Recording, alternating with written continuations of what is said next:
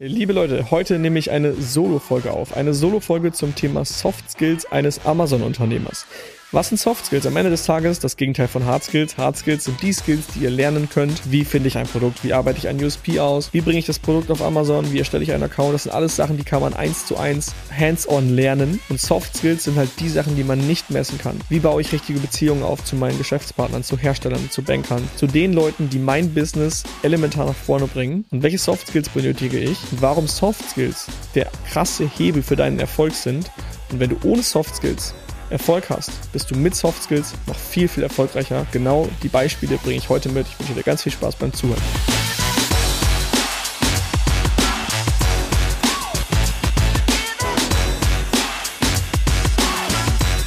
Herzlich willkommen zu einer weiteren Folge der AMC Hackers Bestseller Show und heute gibt es eine große Premiere und zwar bin ich heute alleine. Wir machen heute eine Solo-Folge.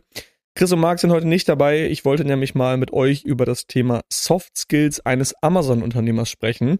Und ich habe mir gesagt, hey, ich schnapp mir jetzt mal ein Mikro.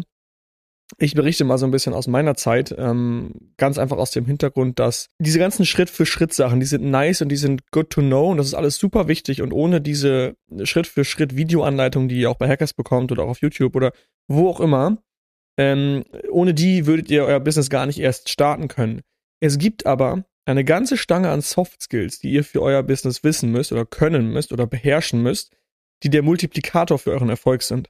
Was meine ich mit Multiplikator? Wenn du es schaffst, extrem gut ein extrem geiles Produkt zu finden, extrem geilen USP auszuarbeiten, du kriegst das Produkt super günstig, du bist ein Meister darin, geile Bilder zu machen.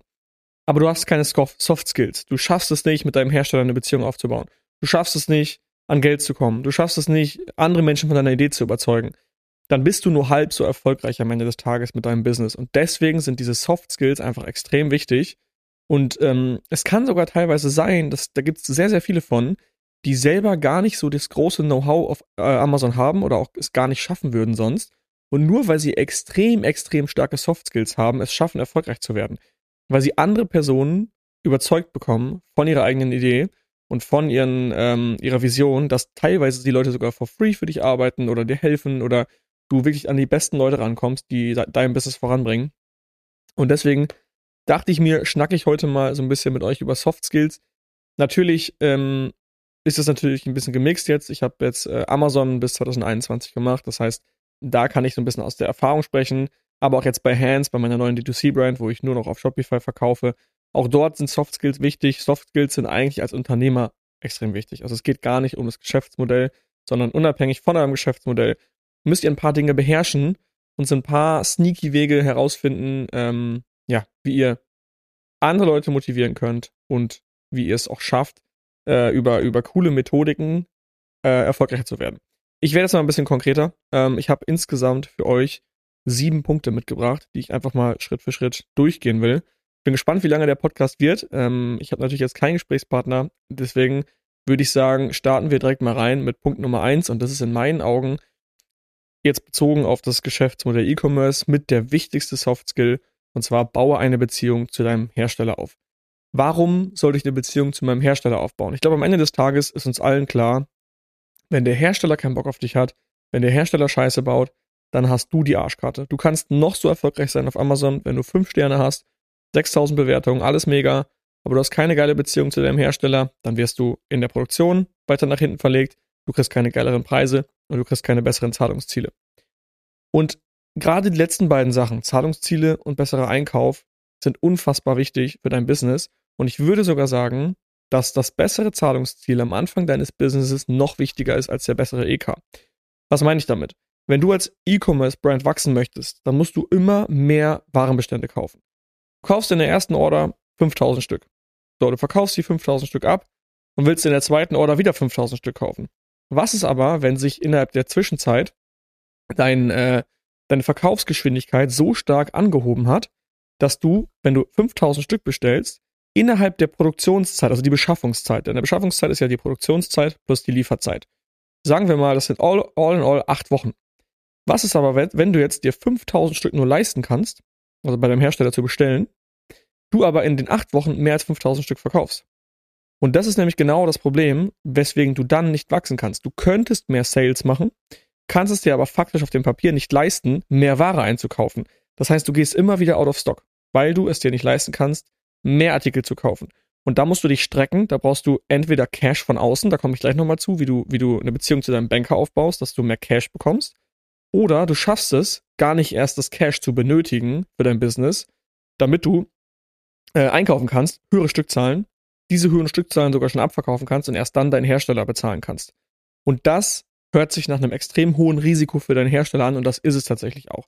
Gerade wenn ihr in äh, Fernost äh, sourced, sei es jetzt zum Beispiel China, ist es sehr, sehr schwer, an Zahlungsziele zu kommen. Das ist in Europa schon deutlich einfacher, in Deutschland am einfachsten. Also in Deutschland ist es so, dass selbst wenn ihr zum ersten Mal bestellt, ähm, ihr irgendwie 14 Tage bekommt. Also normalerweise ist ja die Rechnungsstellung, ey, äh, du musst sofort zahlen und sofort heißt in Deutschland einfach schon 14 Tage. Von daher hat man da schon den, den Vorteil, dass wenn ich jetzt in Deutschland verkaufe, äh, sorry, in Deutschland source, ich habe die Ware einen Tag später bei mir im Lager und kann dann schon ab, abverkaufen. Das heißt, ich habe 14 Tage Zeit abzuverkaufen und erst nach 14 Tagen habe ich ja schon Cash von Amazon bekommen und kann damit dann meinen Supplier bezahlen. Und das gibt mir natürlich einen extremen Hebel.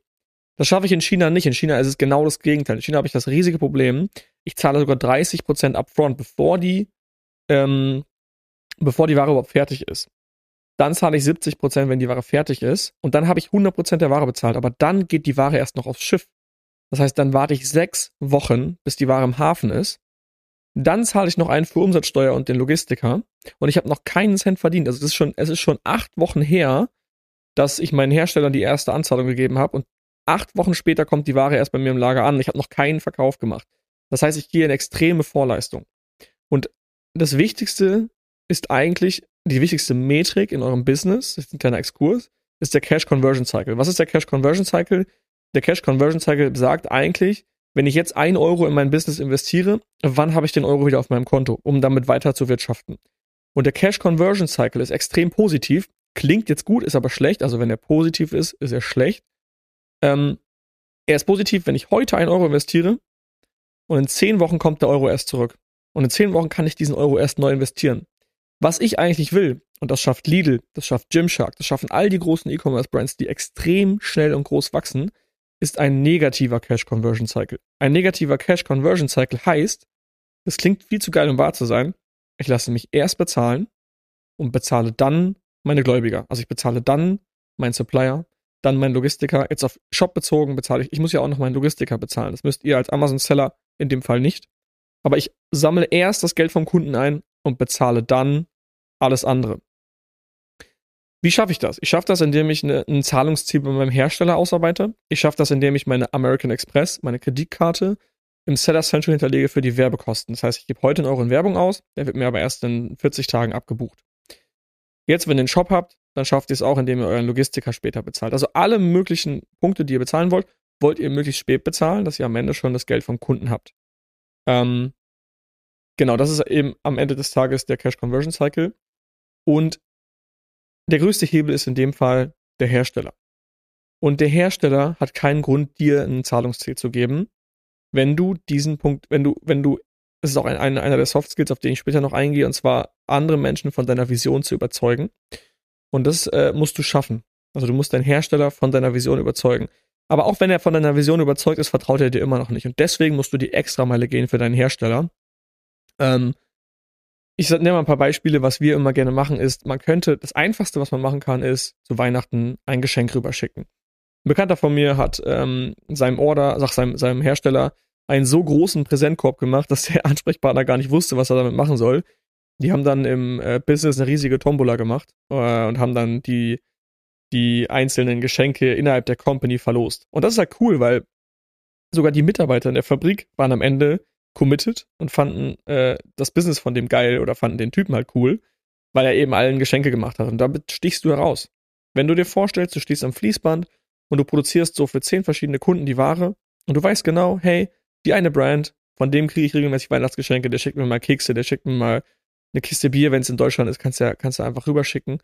Also es gibt verschiedene Geschenkideen. Ähm, und der Mitarbeiter wird sich eher an dich erinnern, und was du daraus hast, das kannst du nicht messen. Das ist eben das Thema Soft Skill. Du kannst es nicht in Worte fassen, du kannst es nicht messen. Ähm, der zweite Step wäre, du fragst deinen Hersteller, einfach mal nach seinem Geburtsdatum. Einfach Geburtstag abfragen, bei dir im Kalender eintragen, machst den Reminder rein. Eine Woche vorher soll dein, soll dein Reminder klingeln. Wenn du in China produzierst, machst zwei Wochen vorher, hast du ein bisschen mehr Zeit. Dann kannst du deinem Hersteller ein richtig geiles Geburtstagsgeschenk schicken. Oder du fragst deinem Hersteller nach der Familie. Hat er Kinder? Zum Beispiel mein chinesischer Supplier hatte zwei Jungs. Ich habe denen dann äh, Lego zugeschickt. Hab bei Amazon einfach einen Haufen Lego bestellt, hab den Lego rübergeschickt. Ähm, und jeder kennt das, die Eltern sind immer am stolzesten, wenn sie ihre Kinder happy machen können. Also am Ende kannst du lieber den Kindern sogar ein Geschenk machen, als dem Hersteller selber, weil die dann noch glücklicher sind. Und so schaffst du es halt, Vertrauen aufzubauen.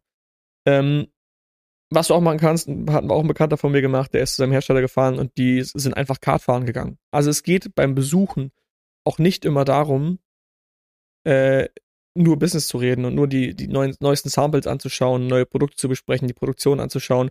Es geht auch darum, einfach mal ein, zwei, drei Bier zu trinken und vielleicht mal zwischen den Zeilen sich mal ein bisschen kennenzulernen. Ähm, in dem Fall Kartfahren zu gehen.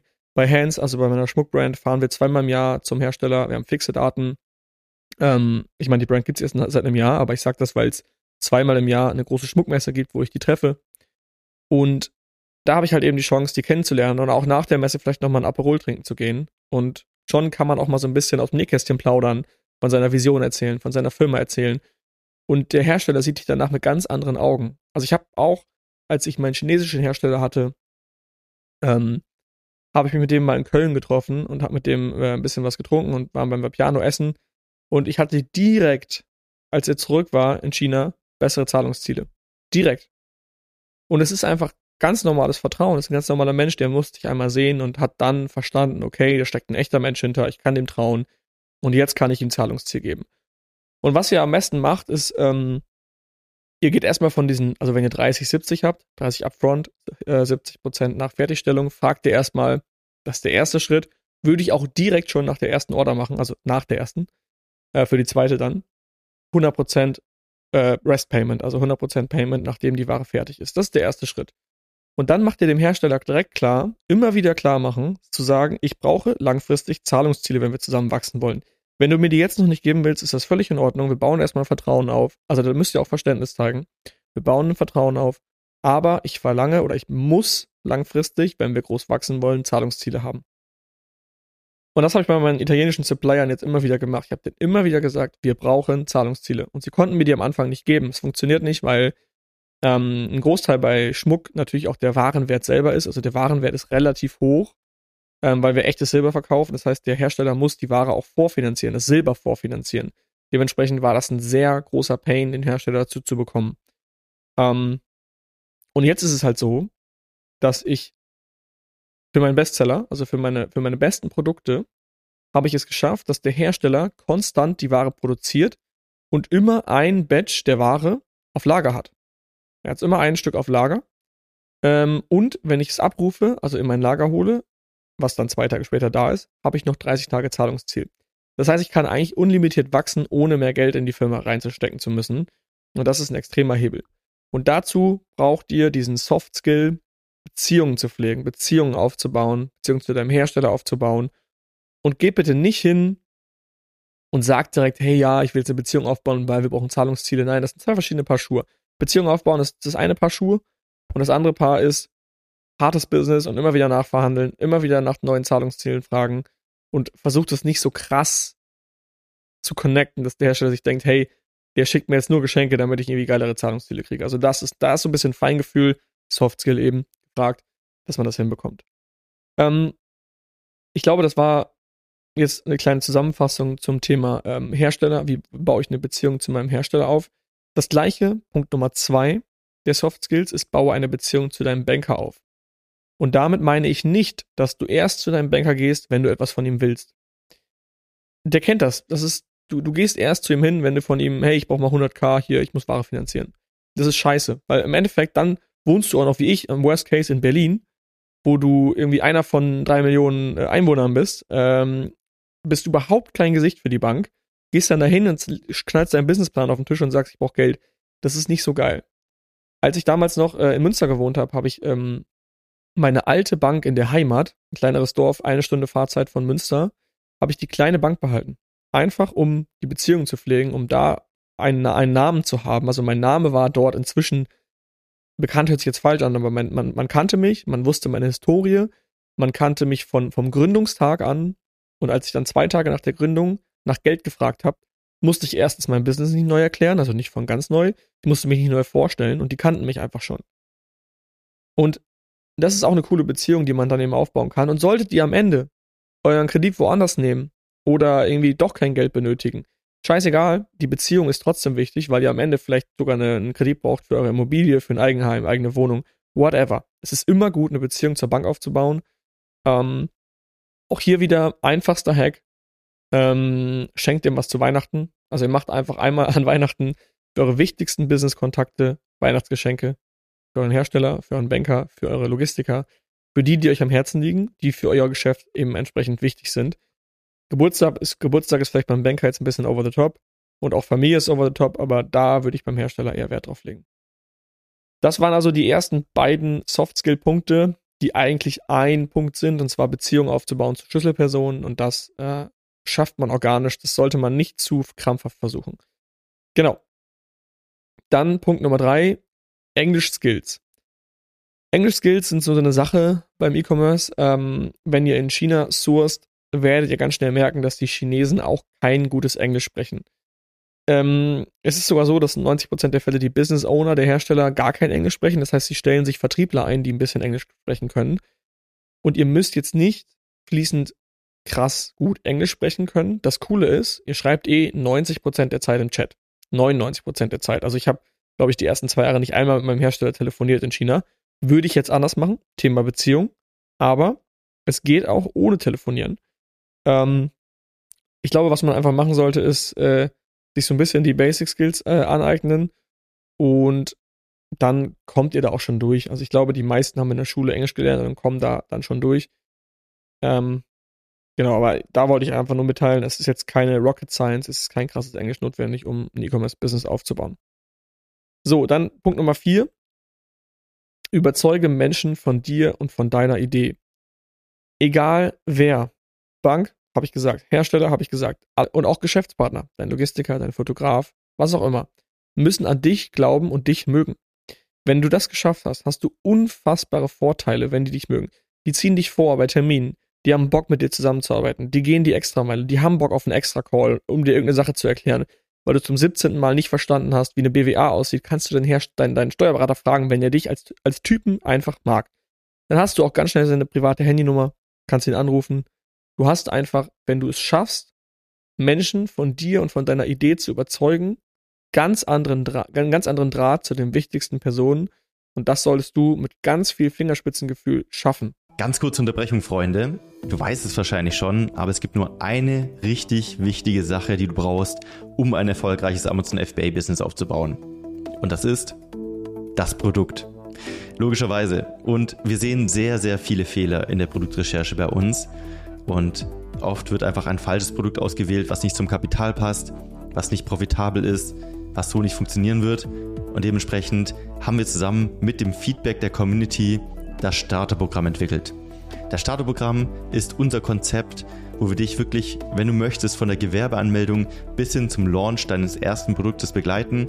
Das heißt, wir treffen gemeinsam wichtige Entscheidungen, schauen wirklich eins zu eins dir über die Schulter bei der Produktrecherche, schauen, dass dein Produkt Sinn macht, dass es profitabel ist, dass du an alles gedacht hast, du kannst alle deine Fragen klären und wir begleiten dich einfach durch wirklich langjährige erfahrene Coaches bis hin zu deinem ersten Amazon FBA Produkt.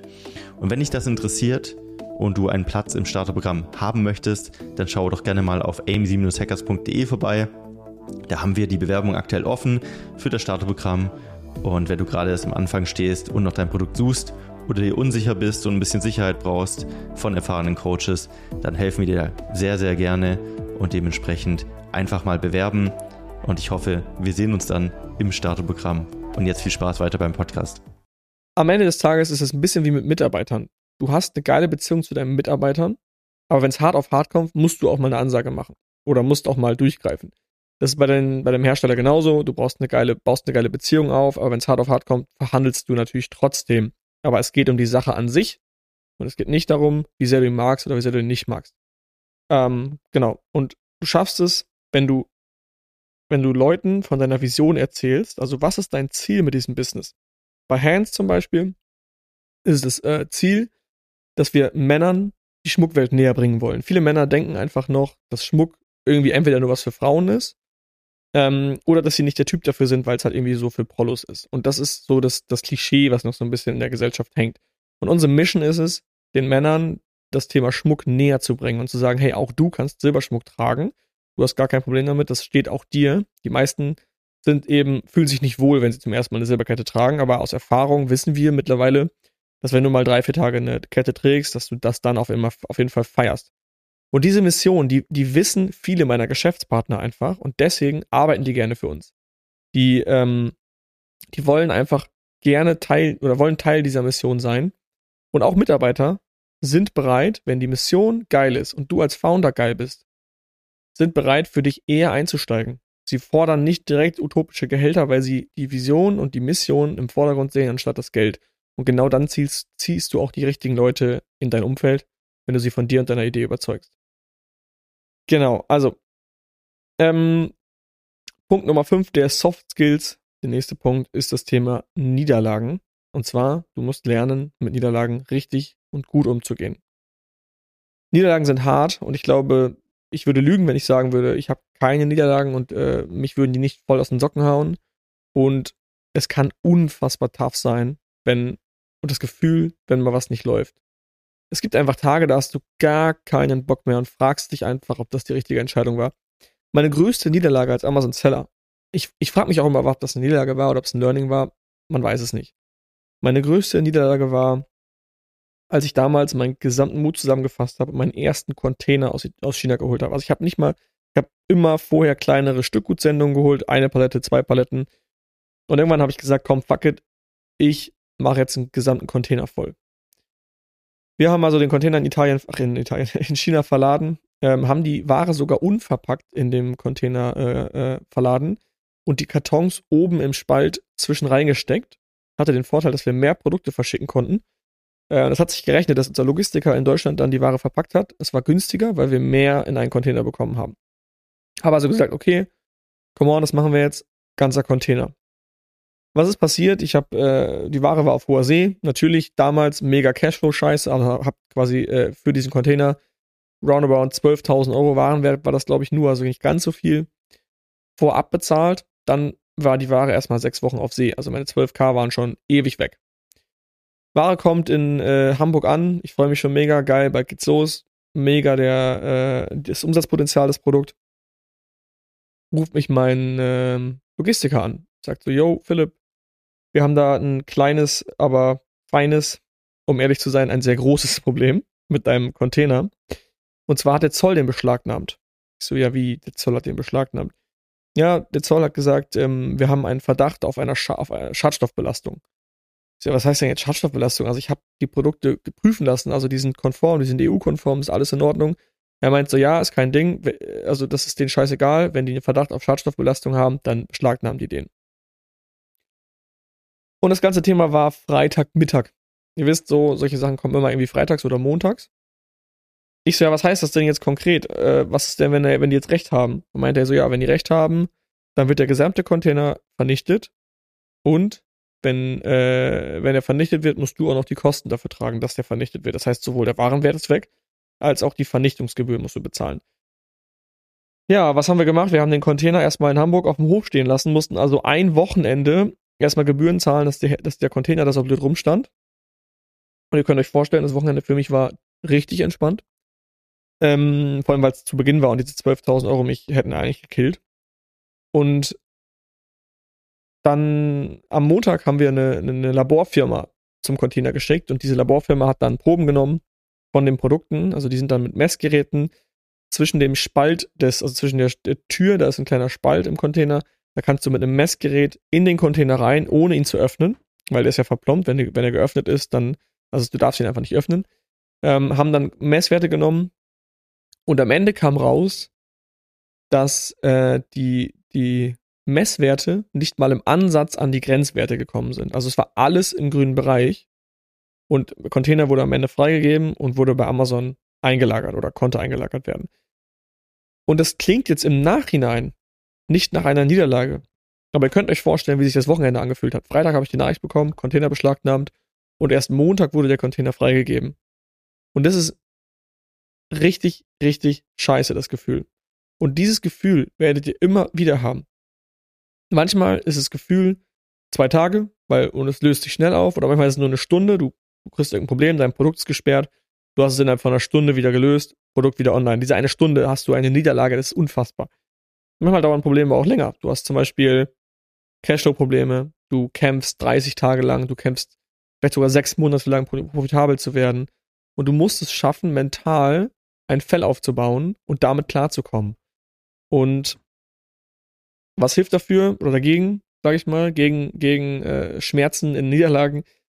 Zuerst einmal Dankbarkeitsübungen, also einfach mal sich morgens hinzusetzen oder abends, wann auch immer ihr die Zeit und die Lust habt, einfach mal jeden Abend drei Dinge aufschreiben, für die ihr dankbar seid.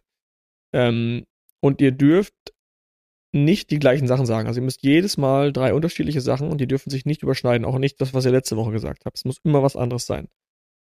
Und dann groundet ihr euch so ein bisschen. Das heißt, ihr wisst eigentlich am Ende des Tages, selbst wenn ich jetzt hier versäge, was natürlich sehr unwahrscheinlich ist, aber selbst wenn ich es versäge, geht es mir immer noch gut. Ich bin gesund, ich habe zwei Beine, ich habe ein Dach über dem Kopf, ich kann essen, ich habe geile Freunde, ich habe eine Familie. Whatever ihr euch da aufschreibt, das sind die kleinsten Sachen. Und diese Dankbarkeitsübung gibt euch so ein bisschen Ruhe. Und das ist eigentlich ganz nice, weil dann traut ihr euch auch höhere Risiken einzugehen. Des Weiteren ganz nice gegen Niederlagen sind einfach Affirmationen und Ziele ganz klar, wenn ich jeden Morgen weiß, warum ich aufstehe, was mein Ziel ist. Mein Ziel zum Beispiel, sagen wir jetzt mal einfach aus dem Bauch heraus, ist es siebenstelliger Umsatz auf Amazon im Jahr. Und ich habe dieses Ziel so glasklar vor Augen. Ich weiß ganz genau, wie Sellerboard, also das Profitabilitätstool von Amazon, wie es aussieht, welche Zahlen da stehen. Kann mir so richtig bildlich vorstellen, wie sich das anfühlt. Dann habe ich einfach ein Durchhaltevermögen und einen Biss, der ist unfassbar. Ähm, und das hilft gegen Niederlagen. Dann seid ihr einfach resistent. Ihr habt eine Niederlage, aber diese Niederlage spornt euch so krass an. Das ist so ein bisschen wie, du bist auf einem, bist bei einem Marathon am Rennen und siehst auf einmal, da kommt ein kleiner Graben und du musst dann drüber springen. Dann nimmst halt Anlauf und rennst noch härter und rennst wie so ein Gestörter und springst da einfach drüber und hast einfach die Power. Weil du einfach die Energie hast. Wenn du aber auf dem Marathon rennst und du bist so negativ eingestellt, du hast keinen Bock und denkst dir so, boah, ich kann nicht mehr, ich muss aufhören. Dann kommt dieser Graben, dann denkst du dir, okay, boah, da ist ein Graben, ja, ich, ich komme nicht weiter, komm, ich lasse es jetzt einfach, brauche ich eh nicht mehr. Wenn du aber Affirmationen und Ziele setzt und du weißt, du willst das Ding finishen und du bist bissig as fuck, dann springst du einfach drüber. Das ist der, der große Hebel. Äh, eine Buchempfehlung an der Stelle ist Think and Grow Rich. Gibt's auf Englisch, gibt's aber auch auf Deutsch, heißt dann Denke nach und werde reich. Ich glaube von Napoleon Hill, sehr geiles Buch, sehr basic. Ich glaube, viele von euch kennen diese Sachen schon, aber trotzdem starkes Ding, einfach auch nochmal zum Wiederholen. Auf jeden Fall lesen. Ähm, und genau da wird das Thema Ziele setzen und Affirmationen nochmal stärker beleuchtet. Und was du dir auch klar machen solltest, ist, wenn es jetzt wirklich einfach wäre, würde es jeder machen. Also bei Niederlagen ist immer, finde ich, das Einfachste, hey, schau dich doch mal um. Und schau dich nicht um auf Social Media, wo du die ganzen erfolgreichen Business-Gurus siehst und Leute siehst, die ihr Business aufgebaut haben, sondern schau dich mal um in deiner Nachbarschaft. Schau mal um, wer ist in deinem Umfeld? Deine Familie, deine Freunde, deine Nachbarn. Einfach mal dein, zum Beispiel in Berlin stelle ich mir jetzt mein gesamtes Haus vor. Und keiner von denen, okay, in Berlin ist das vielleicht was anderes, aber keiner von denen, wenn du jetzt, egal wo du wohnst, macht wahrscheinlich das Business so wie du. Und es ist so, wenn es einfach wäre, würde es jeder machen. Und du hast eben diesen Weg gewählt, der ist hart, der ist tough. Und der wird scheiße sein teilweise, aber wenn es einfach wäre, würde es jeder machen. Und alle diese Leute, die du auf Social Media siehst, die halt einen Erfolg haben, die weit sind, die sind auch durch diesen Pain gegangen und die haben durchgezogen und das musst du dir klar machen. Dementsprechend ähm, Genau, das jetzt noch zum Thema Niederlagen war der fünfte Punkt. Der sechste Punkt ist das Thema ähm, guter Umgang mit Menschen, um später Mitarbeiter einzustellen. Ganz kurz, gebt mir mal gerne Feedback, ob euch diese Solo-Folgen gefallen. Ich gehe jetzt gleich weiter darauf ein, auf den sechsten Punkt. Schreibt mal einfach an podcast at amc-hackers.de, ob ich mal mehr Insights geben soll. Auch aus meinen Businesses. Ich kann natürlich sehr viel berichten sehr viel Erfahrung. Ich kann auch eigentlich zu jeder dieser Folge irgendwie eine, eine Tippfolge machen, aber ich, genau, gebt mal gerne Feedback, dass wir da wissen, äh, was wir contentmäßig machen sollen. So. Guter Umgang mit Menschen, um später Mitarbeiter einzustellen. Habe ich mir jetzt hier aufgeschrieben, muss eben ganz kurz gucken, was ich meinte. Ähm, ah ja, genau. Ich muss Menschen lesen können. Wenn ich jetzt anfange, ein Team aufzubauen, dann habe ich Vorstellungsgespräche. Bei Vorstellungsgesprächen ist es in 90% der, der, der Zeit so, dass sich die Leute verstellen. Ist ganz normal, ist auch nicht, nicht verwerflich, weil wenn du dich irgendwo bewirbst und du willst unbedingt diesen Job, verstellst du dich auch. Du zeigst dich von, von deiner besten Seite, du verkaufst dich extrem gut ähm, und vielleicht stellst du dich sogar ein bisschen besser dar, als du eigentlich bist. Das ist so ein bisschen Typsache, aber manche stellen sich besser dar, als sie sind. Was du lernen musst, ist Menschen zu verstehen und so ein bisschen zu lesen. Und du musst, wenn du die richtigen Leute einstellst, verstehen können, ob derjenige mir gerade was vorspielt oder ob er wirklich was drauf hat. Ob er mir wirklich hilft, ob er wirklich Bock auf den Job hat oder ob er das nur sagt, weil er es in irgendeinem YouTube-Video gesehen hat, wie man sich bei einem Vorstellungsgespräch verhält. Ähm, und das Thema Umgang mit Menschen und Mitarbeitern geht dann nicht nur im Einstellungsgespräch, sondern auch später weiter. Und zwar, wenn du das Team zum aufgebaut hast und du zum ersten Mal Kritik äußern musst. Wie kritisiere ich eine Person, ohne jetzt sie zu verletzen? Und da gehen Grüße raus an Yannick. Ich hoffe, du hörst das hier. Äh, unser ähm, äh, Vertriebler bei AMCRKs, äh, der Türsteher, der hat mal gesagt, als er bei uns angefangen hat, hey Jungs, wenn wir uns beefen, sollten wir uns mal beefen, dann geht es nur um die Sache an sich. Es geht nie um die Person. Und das ist ein geiles Mantra, das habe ich da zum ersten Mal gehört. Und seitdem sage ich das immer wieder. Es geht immer nur um die Sache, es geht nicht um die Person. Und wenn ich jetzt sage, ein Mitarbeiter hat eine Idee und ich sage es scheiße, oder ich sage, habe eine andere Meinung, dann habe ich meine Meinung, der Mitarbeiter hat seine Meinung, vielleicht diskutiert man dann, aber ich kritisiere nicht die Person, ich kritisiere die Sache an sich. Ich rede über die Sache, ich biefe über die Sache, aber fünf Sekunden später oder nach diesem Gespräch alles gut, man kann sich sofort ein Bier öffnen, man kann sofort essen gehen, man kann, man geht im guten Gewissen nach Hause, weil wir wissen, wir sind gerade in einem Kampf und ein Unternehmen kann man sich so vorstellen wie ein Kampf und die Mitarbeiter und dein Team sind deine, deine Kollegen. Und wenn du dich mit deinen Kollegen, das ist zum Beispiel jetzt, es gibt diese Krieg-Analogie, wenn du in einem Krieg bist und du hast ein Team von fünf Leuten, wenn du es nicht geschissen kriegst, dich mit deinen fünf Leuten zu verstehen und du dich zoffst, wie willst du dann an der Front überleben? Wie willst du es schaffen, den Krieg zu gewinnen, wenn du es schon nicht schaffst, deine fünf Leute unter Kontrolle zu haben? Und deswegen muss man sich zusammenreißen. Man diskutiert, ja, man hat Meinungsverschiedenheiten, aber trotzdem hält man sich den Rücken frei und jeder kämpft an der Front. Und ähm, man hat so viele äußere Einflüsse. Dieser, Im Krieg ist es dann der Gegner. Auf Amazon ist es dann der Competitor, die Compet also die Competition, gegen die wir ankämpfen, die uns immer wieder ein einstellt. Gegen die müssen wir kämpfen und deswegen müssen wir es schaffen, innerhalb der Company eine geile Harmonie aufzubauen äh, und dass die, dass das Team gerne für uns arbeitet. Und das musst du mit ganz, ganz, ganz, ganz viel Fingerspitzengefühl aufbauen. Das ist extrem schwer. Das ist eine der größten Herausforderungen, weil dieses, dieses, das generell bei diesen Soft Skills das Thema. Du kannst, diese ganzen Hard Skills kannst du halt einfach faktisch üben. Du liest ein Buch, du ähm, guckst dir Videos an, wie es funktioniert, bist bei den Hackers, äh, hast äh, ein 1 zu 1 Coaching, mit dem, mit dem Coach besprichst du, welches Produkt du machst. Du kannst das alles 100% lernen. Aber das Thema Umgang mit Mitarbeitern kannst du nicht in einem Buch lesen, du kannst es nicht auf YouTube lesen, du musst es an eigenen Leib erfahren und jedes Mal mit ganz viel Fingerspitzengefühl rangehen, weil jede Person hat ihre eigene Story, jede Person hat ihre, ihren eigenen Rucksack, den sie mitbringt und äh, geht anders damit um, wenn du ihr Chef bist. Ja, so viel dazu. Das war der Punkt Nummer 6. Punkt Nummer 7 ist der letzte Punkt und zwar Fokus. Fokus auf die richtigen Dinge, denn wenn du in Masterminds bist, du bist höchstwahrscheinlich jetzt, angenommen, du bist ein Seller, machst so 100k im Monat, Amazon Seller, bist bei uns jetzt in Diamant gerade aufgestiegen und du fragst die Diamantinis, hey Leute, das ist mein Business, ich würde jetzt gerne weiter wachsen, ich habe folgende Ideen, ich würde gerne äh, einen Shop starten oder ich starte bei Otto oder ich gehe international oder soll ich Mitarbeiter einstellen, was soll ich tun? Du kriegst wahrscheinlich von zehn Leuten zehn verschiedene Meinungen. Und die riesige Herausforderung ist es, alle Meinungen von diesen zehn Leuten zu nehmen und dir daraus deinen goldenen Weg zu legen. Und es ist unfassbar schwer, weil du glaubst eigentlich allen. Aber du solltest den Leuten auch nicht blind glauben. Du solltest immer das nehmen, was du an, an Feedback bekommst und das auf deine Situation übertragen und hinterfragen, worauf du auch am Ende Bock hast. Und du solltest dich fokussieren auf die richtigen Dinge. Und die richtigen Dinge zu identifizieren kann manchmal eine riesige Herausforderung sein. Der eine sagt dir, starte Otto. Ich habe bei Otto voll die krassen Erfahrungen gemacht. Der andere sagt, nee, Otto hat bei mir gar nicht funktioniert. Geh mal äh, lieber Paneu. Dann hat irgendjemand Paneu gemacht, hat gesagt, funktioniert nicht. Nee, ich würde unbedingt USA machen. Viel krasserer Hebel. Der nächste hat einen Shop, sagt, mach einen Shop. Und ich glaube, da einen kühlen Kopf zu bewahren und sich genau die Sachen rauszupicken, die wichtig sind, das ist die riesige Herausforderung. Und da gibt es auch keine, ich habe jetzt zu den meisten Punkten hier versucht, eine Lösung mit an die Hand zu geben. Da gibt es fast keine richtige Lösung und das fällt mir auch immer noch schwer. Ähm, und was ich einfach gelernt habe, ist, nicht eins zu eins das zu übernehmen, was du von außen bekommst, sondern alle Meinungen sammeln und dann reflektiert und ruhig nochmal draufschauen und überlegen, was ist für dich der nächste sinnvolle Step und warum machst du das? Ähm, und lass dich halt nicht von allen Seiten zerreißen, weil jeder will dich in eine andere Seite, in eine andere Richtung pushen. So, das waren jetzt sieben Learnings, sieben Soft Skills, die du brauchst, um ein Amazon-Business aufzubauen oder generell um ein Business aufzubauen. Ist egal welches, das war jetzt primär auf E-Commerce. Ähm, ich wiederhole nochmal, Punkt Nummer eins war, baue eine Beziehung zu deinem Hersteller auf, um bessere Zahlungsziele zu bekommen und einen besseren Einkaufspreis zu bekommen. Primär jedoch bessere Zahlungsziele, um den Cash Conversion Cycle negativ zu halten. Negativ heißt, ich investiere heute 1 Euro, habe aber schon vor 30 Tagen das Geld vom Kunden bekommen.